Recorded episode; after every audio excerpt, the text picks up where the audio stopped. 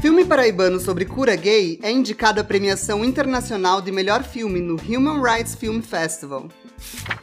O assassinato brutal da adolescente trans Karen Havashi no Ceará. Menina de 13 anos que foi espancada até a morte se tornou a vítima mais jovem de transfeminicídio no Brasil. Ministério de Damares Alves não gastou nem um centavo do orçamento destinado à diretoria de políticas de promoção e defesa dos direitos LGBT em 2020. Sob pressão de conservadores, CNJ altera a resolução que dava direito a pessoas travestis condenadas pela justiça de escolherem se querem cumprir pena em presídio masculino ou feminino. Polêmica do Queer Museu em Porto Alegre chega ao fim. Banco Santander fecha acordo com o Ministério Público e pagará a multa de 400 mil reais por ter fechado exposição sobre diversidade sexual em 2017. Instituto publica estudo que indica aumento de LGV entre homens gays e bissexuais na Inglaterra. O linfogranuloma venéreo pode ser evitado com o uso de camisinha.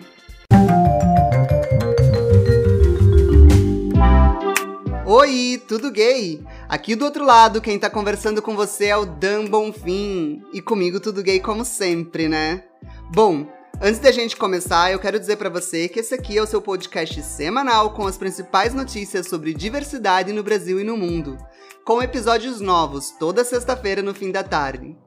Estamos nas principais plataformas de áudio e nelas você pode assinar ou seguir esse conteúdo para não perder nenhum novo episódio. Vamos lá? Lembra que eu terminei a edição passada de Tudo Gay falando de cinema LGBT? Pois hoje eu vou começar falando desse mesmo assunto. O filme paraibano Cura-me foi indicado ao prêmio de melhor filme no Human Rights Film Festival Brasil 2020, um festival de cinema que premia produções audiovisuais que colaboram na luta pela proteção dos direitos humanos. Eu vim aqui porque eu assisti a uma palestra da senhora na minha igreja. Uma pregação sobre ideologia de gênero. Deus te trouxe então. O problema sou eu. A produção paraibana gira em torno do jovem Mateus, que, orientado por seus pais evangélicos, busca o apoio da psicóloga Eleonora para tentar deixar de ser homossexual. Mateus, na sua terapia, você prefere uma abordagem psicológica ou psicológica e cristã? Cristã. Ah, ainda bem.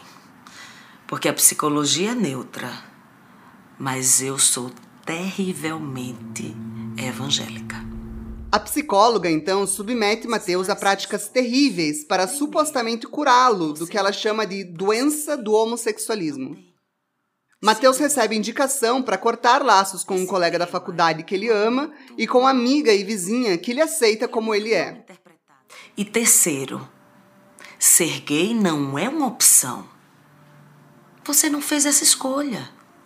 Entendeu, Mateus? Entendi. É uma psicopatia, uma parafilia. A terapia ajuda, a terapia resolve. Produzido pela Castanhola Filmes, a obra Cura-me não contou com patrocínio público ou privado. Com poucos recursos, toda a história se desenrola em um único cenário, que é o consultório de Eleonora. Vale uma menção aqui para as excelentes atuações de Michael Vogel e Ingrid Trigueiro. Ingrid é muito parecida com a atual ministra da Mulher, da Família e dos Direitos Humanos, Damares Alves o que deixa toda essa história muito mais densa, dando uma sensação que a gente está assistindo um filme de terror, sabe? Me dê seu celular. Como assim? Me dê o seu celular. Desabilite sua senha. Você quer se curar ou não quer? Desabilite. Quer dizer. acho que Cura-me é mesmo um filme de terror, né? Desde 1999, o Conselho Federal de Psicologia Brasileiro não permite que seus profissionais pratiquem terapia de reversão sexual, a chamada cura gay. O Brasil é um dos únicos cinco países do mundo que pune a cura gay, junto com Alemanha, Equador, Malta e Albânia. Se você ficou curioso para assistir esse filme, é só assinar minha newsletter mensal com o link que está aí na descrição desse episódio. Lá eu vou compartilhar com vocês esse filme na íntegra e gratuito.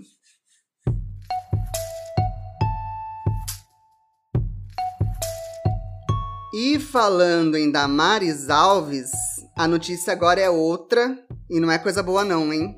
Segundo informações da coluna do jornalista Guilherme Amado na revista Época, a ministra da Mulher, Família e dos Direitos Humanos não tá muito preocupada em gastar o dinheirinho do seu ministério com as gays não, hein? A reportagem revelou que em 2020 a pasta não gastou nada, nadinha, nadididiquinha dos 4,5 milhões de reais que precisavam ser destinados à diretoria de políticas de promoção e defesa dos direitos LGBT. Essa quantia teria que ter sido recebida pela diretoria entre os dias 1 de janeiro e 7 de dezembro de 2020. Mas isso não aconteceu. Via Lei de Acesso à Informação, o jornalista também divulgou que no ano anterior, 2019, o Ministério dispensou apenas 111 mil reais, só 4,6% de um orçamento de 2,6 milhões de reais que deveriam ir para essa mesma diretoria. Segundo os dados obtidos pelo jornalista da época, a Secretaria Nacional de Proteção Global, que engloba essa diretoria LGBT, só repassou 8,5 milhões dos 40,3 milhões que deveria ter repassado. Quem me segue lá no Instagram, @dambonfim, deve ter acompanhado que durante essa semana eu fiquei bem empenhado em conseguir uma resposta do Ministério sobre esse assunto. A minha pergunta foi: por que o Ministério da Mulher, da Família e dos Direitos Humanos não gastou nenhum recurso dos 4,5 milhões que foram orçados para a Diretoria de Políticas de Promoção e Defesa dos Direitos LGBT em 2020. Em nota, o Ministério me respondeu que, abre aspas, o orçamento executado para a promoção e proteção dos direitos humanos da população LGBT aumentou 329% em 2020 no ano passado, os recursos aplicados alcançaram 5,2 milhões e em 2019 o montante chegou a 1,2 milhão. Quer dizer, além de não responder a minha pergunta, a assessoria do ministério embaralhou outras informações aí nessa resposta. Mas calma que eu vou explicar. Esse índice de aumento de 329% do orçamento executado se refere aos 5,2 milhões empenhados, que são os valores comprometidos. Mas isso não significa que esse valor foi efetivamente gasto. Quer dizer, nenhum centavo desse montante chegou aos fornecedores com entrega e trabalho finalizado. O que confirma a reportagem da revista Época, que indica que o dinheiro sim existe, que esse dinheiro está comprometido. Quer dizer, necessariamente esse dinheiro teria que ter sido gasto pela Diretoria de Políticas de Promoção e Defesa dos Direitos LGBT.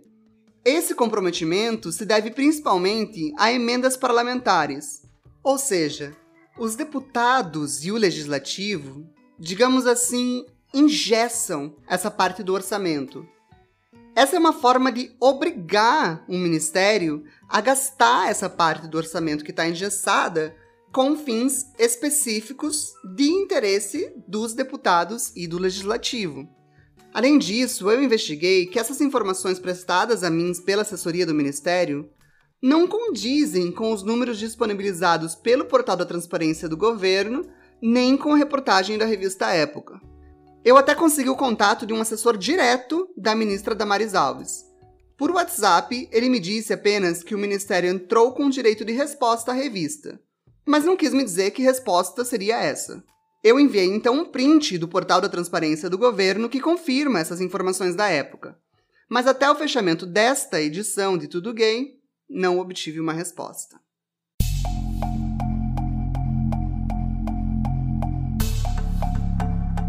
E eu vou trazer aqui o caderno policial logo depois dessa notícia, que é para a gente refletir um pouco sobre como esse dinheiro poderia estar sendo usado em projetos de conscientização sobre diversidade sexual e de gênero. Talvez assim, casos como esse que eu vou relatar para você agora, deixem de acontecer de uma vez por todas. Karen Havashi, uma adolescente de 13 anos, foi espancada até a morte na cidade de Camocim, no interior do Ceará, na madrugada do último dia 4 de janeiro. Karen foi atingida com pauladas, socos, chutes, facadas e pedradas, e depois jogada em um terreno baldio.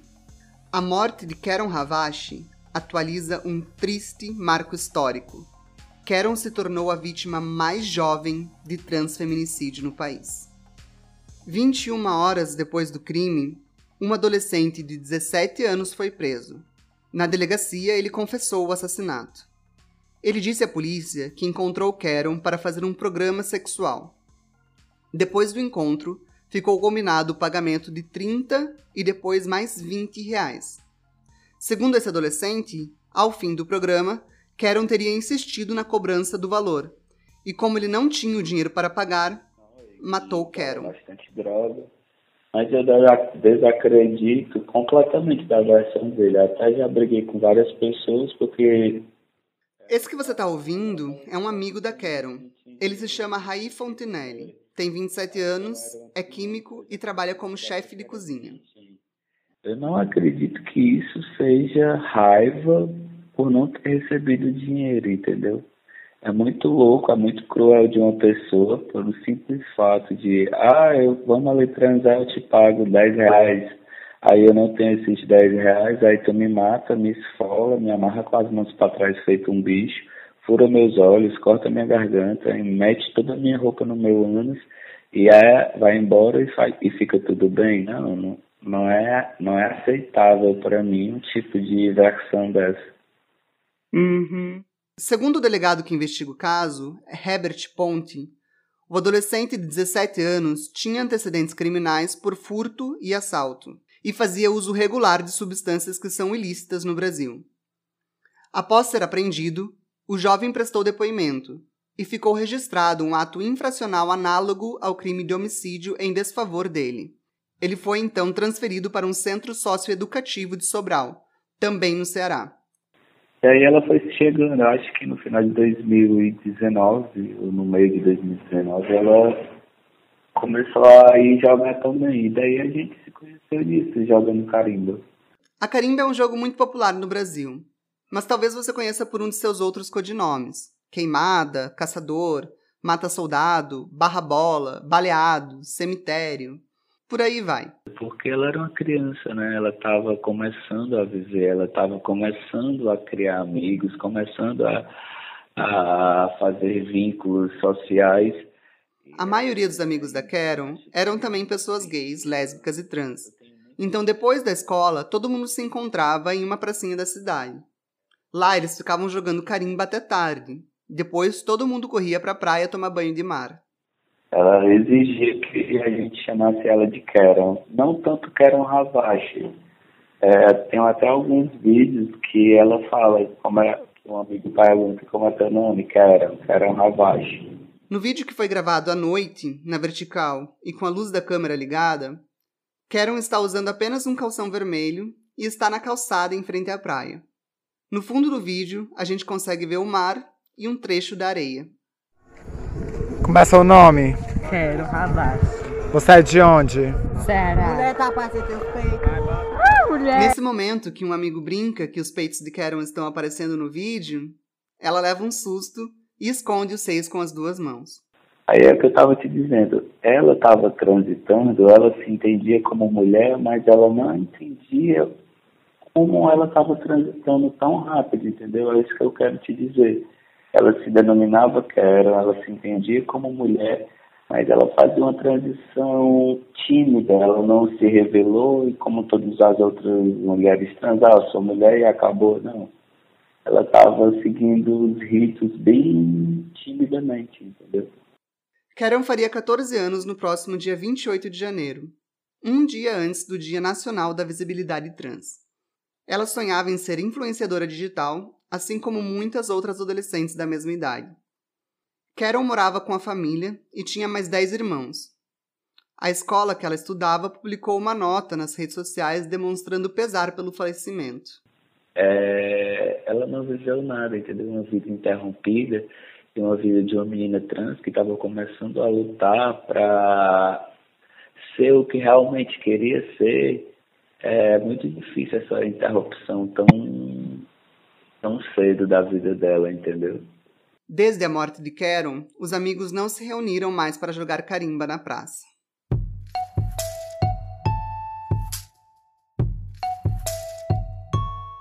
E agora a gente vai virar a mesa aqui para falar um pouquinho sobre direitos de mulheres trans e travestis quando elas estão do outro lado dessa história. Quer dizer, quando elas estão na posição de acusadas ou condenadas, e não de vítimas, como a gente vinha falando. Isso porque o Conselho Nacional de Justiça, o CNJ, alterou uma resolução que fala justamente sobre esses direitos. Essa alteração definiu que, a partir de abril deste ano, apenas pessoas transexuais poderão escolher se cumprirão sua pena em imunidade carcerária feminina ou masculina. Quer dizer, pessoas travestis não terão mais essa opção. Deixa só eu fazer um parênteses aqui para dizer que, juridicamente, a diferença entre essas duas identidades de gênero é medida pela adesão ou não ao processo cirúrgico. Na esfera legislativa, pessoas transexuais são as que realizaram uma cirurgia de adequação do órgão genital, enquanto pessoas travestis são as que não realizaram essa cirurgia. O debate sobre isso dentro da comunidade LGBT é muito extenso e não cabe muito entrar em detalhes aqui. Mas só para você entender do que, que eu estou falando dentro desse assunto do campo legislativo brasileiro. Bom, continuando. Lembra que eu disse que essa resolução que tira o direito de pessoas travestis escolherem se querem ir a um presídio masculino ou feminino foi, na verdade, uma alteração de uma resolução que já existia? Pois então, a resolução original é a 348 de 2020, que já estava valendo desde outubro do ano passado. Aliás, o texto dessa resolução é avaliado internacionalmente como um grande avanço para direitos de pessoas LGBT, reforçando o status do Brasil de ser um dos países que mais reconhece a cidadania trans no mundo. Essa resolução determina, por exemplo, que a identidade de gênero é feita por autodeclaração, que não se pode cortar cabelos de pessoas trans femininas quando elas são presas, que o nome social deve ser respeitado e que local de privação de liberdade será determinado pelo juiz após consulta à pessoa LGBT e dentro dos limites impostos pela lei. Assim que o STF autorizou essa resolução, um mês depois, a bancada conservadora do Congresso reagiu. E a deputada federal pelo PSL do Rio de Janeiro, Cris Tonieto, entrou com um projeto de decreto legislativo para anular todos os seus efeitos. Ela argumentou que, ao editar a resolução, o CNJ extrapolou os limites do seu poder de regulamentar e que a função legislativa é de competência exclusiva do Congresso.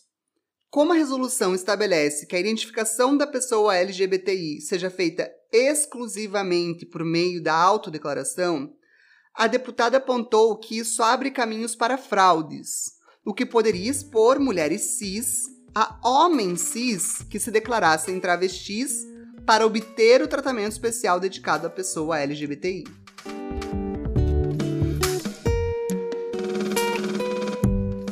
Mas, caso aprovado, esse projeto da deputada anularia todas essas conquistas de direitos de cidadania trans que acabei de falar para você agora há pouco. Ele foi apresentado no dia 18 de novembro de 2020 e, por enquanto, ainda não foi nem revisado pelo próprio Congresso, que é, digamos assim, a fase número um para que um projeto de decreto legislativo desse tipo de fato entre em vigor. Mesmo assim, o próprio CNJ se reuniu em uma sessão virtual para tratar desse assunto no último dia 18 de dezembro. Foi nessa reunião que o CNJ decidiu por editar a parte dessa resolução que fala sobre o direito de pessoas travestis escolher se preferem ir para presídios masculinos ou femininos. O argumento utilizado pelo CNJ para a modificação desse texto original foi seguir uma decisão de 2019 do ministro do Supremo Tribunal Federal, Roberto Barroso. Por ser uma decisão de um juiz do Supremo, essa é uma decisão que tem uma grande força argumentativa. Mas nessa decisão que o CNJ usou como argumento, Barroso, na verdade, tinha deixado esse debate meio que em aberto. Olha o que ele disse. Abre aspas. fica claro que o tratamento a ser conferido às travestis está sendo objeto de reflexão e de amadurecimento pelos órgãos especializados na matéria. Barroso indica ainda que não havia informações suficientes sobre a identidade de travestis, as quais, segundo ele, não têm aversão aos seus órgãos sexuais e, portanto, não querem modificá-los. O novo texto da Resolução 348, esse que já foi editado pelo CNJ, ainda não foi publicado oficialmente, mas o jornalista Welton Trindade teve acesso ao documento e escreveu uma matéria para o Guia Gay São Paulo sobre esse assunto essa semana. Nesse novo texto, travestis passarão a ter apenas a opção de cumprir a pena em espaço coletivo ou específico dentro das unidades para a qual foram encaminhadas. Esse é o mesmo direito dado a homo e bissexuais. Mas olha, na teoria a prática é outra, viu? E eu digo isso porque um relatório publicado recentemente pelo Sistema de Informações do Departamento Penitenciário Nacional, SISDEPEN, indicou que dos 1.274 estabelecimentos carcerários funcionando hoje no Brasil, apenas 54 atendem à lei e oferecem uma ala exclusiva para pessoas LGBT. Isso corresponde a 4%. Essa porcentagem sobe para 9% quanto a contagens de celas exclusivas para pessoas LGBT, que nesse caso são 125. Quer dizer, na prática, essa resolução praticamente força travestis a irem obrigatoriamente para presídios masculinos. A reportagem do Guia Gay São Paulo ouviu o presidente do Fórum Nacional de Travestis e Transsexuais Negras e Negros, FONATRANS, Giovanna Baby. Ela afirmou que haverá constatação, pois considerou como grave essa retirada de direitos, e disse ainda que o FONATRANS oficiará o CNJ, colocando sua posição de perplexidade em relação a essa deslegitimação das cidadãs travestis em privação de liberdade. E já que a gente está falando de justiça, lembra que lá em 2017 o Banco Santander se envolveu em uma polêmica nacional depois de fechar uma exposição de artes plásticas chamada Queer Museu? Não lembra? Então eu vou refrescar sua memória aqui, tá? A mostra Queer Museu abordava temas de diversidade sexual e de identidade de gênero. Essa mostra foi suspensa um mês após a abertura pelo Santander Cultural em Porto Alegre, lá em 2017. O motivo foram manifestações de grupos conservadores que acusavam o evento de imoralidade e de propagar pedofilia e zoofilia. Essa mostra só retornou ao público quase um ano depois e no Rio de Janeiro. Pois muito que bem, a justiça demora, mas não falha. Essa semana o banco fechou um acordo com o Ministério Público Federal do Rio Grande do Sul e vai pagar uma multa de 400 mil reais ao Estado Desse montante, 150 mil serão usados pela organização da Marcha LGBT de Porto Alegre até 2023. Serão três edições. O uso do valor para a parada foi pedido ao MPF em outubro de 2019, por 18 entidades LGBT. E a grana é muito bem-vinda, hein? A última parada de Porto Alegre, em 2019, custou 60 mil reais e reuniu 100 mil pessoas. O evento não recebe recursos públicos para realização desde 2007. E olha que a Parada de Diversidade de Porto Alegre é realizada desde 1997. Empatada com São Paulo, essa é a segunda mais antiga do Brasil. Ambas ficam atrás apenas da Parada do Rio, que começou um ano antes, 1996. O restante do dinheiro da multa será destinado a projetos de direitos humanos, entre os próximos dias 14 e até o dia 5 de março, estão abertas inscrições desse edital realizado pelo MPF para projetos que receberão esse dinheiro. O limite para cada projeto que for selecionado é de 40 mil reais e eles devem se enquadrar em uma das quatro categorias: defesa de direitos de acesso à justiça, educação em direitos humanos, memória e liberdade de expressão e artes. Os projetos devem ser inscritos no site eusourespeito.com e serem realizados até 15 de dezembro de 2021. Agora, uma última informação no episódio de hoje. Um estudo recente publicado pela Public Health England indicou que os casos de linfogranuloma venéreo tem aumentado entre homens gays e bissexuais na Inglaterra, sugerindo que essa população tem assumido mais riscos sexuais por lá. O LGV, ou mula, como é conhecida, é uma infecção sexualmente transmissível causada por três tipos diferentes da bactéria Chlamydia trachomatis. Talvez você se lembre desse nome porque essa bactéria é a mesma responsável por causar a clamídia. Mas fique atento porque hoje eu estou falando do LGV, que não é a mesma coisa que clamídia. O LGV acontece quando essa bactéria entra em contato com a região genital desprotegida, levando à formação de feridas indolores e cheias de líquidos que nem sempre são percebidas logo de cara pela pessoa. As feridas podem atingir pênis, vagina, genitais intersexos, colo do útero, ânus e boca, e na maioria dos casos desaparecem sem tratamento. Em casos que se agravam, depois da primeira semana, pode surgir um inchaço doloroso na virilha, como se fosse um caroço. Nesses casos, é preciso procurar atendimento médico para iniciar o tratamento com antibióticos. Esse relatório da Public Health England mostrou que os diagnósticos de LGV atingiram um recorde em 2019, e quase todos esses casos, 98%, eram homens gays e bissexuais. O relatório apontou ainda um aumento constante de casos desde 2017. Embora essa DST tenha sido historicamente associada a homens gays que são HIV positivos, de acordo com a instituição de caridade para HIV AIDS NEM, o número de homens HIV negativos, ou aqueles que não sabem seu status, que foram diagnosticados com LGV aumentou cinco vezes desde 2013. Os autores do relatório atribuem esse aumento ao progresso da prevenção e tratamento do HIV nos últimos anos, Quer dizer, alguns grupos estão perdendo o medo de contrair o vírus e aderindo a um comportamento de maior risco, ignorando talvez que a camisinha não é uma maneira de prevenção apenas do HIV, mas também de diversas outras doenças sexualmente transmissíveis.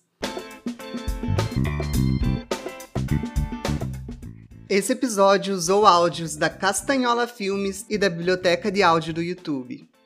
Colaborou comigo na realização desse episódio Morgana Salca, Silvinha Cavaleire, Matheus Vargas, Adriana Souza Silva e Silvia Alvarez. A investigação, roteiro, locução, edição e divulgação foi todinha feita por mim mesmo, Dan Bonfim. Para fazer comentários, críticas ou sugestões, eu estou em todas as redes sociais como arroba Dan Bonfim. E não esquece, Dan é com dois N's, tá? Lá você vai saber um pouco mais sobre mim e conhecer também meus outros projetos. Aliás, falando nisso, quero dizer para você que além de jornalista, agora eu também atuo como terapeuta LGBTI+. Se você quiser saber mais sobre essa minha outra formação e minha experiência nesse outro assunto, também é só seguir o link que tá aí na descrição desse episódio. É isso, LGBTistas! Tá no mundo mais um episódio de Tudo Gay. Siga, curta, comente, compartilhe, assine a minha newsletter. Um beijo para os travestis. Até sexta que vem. Tchau.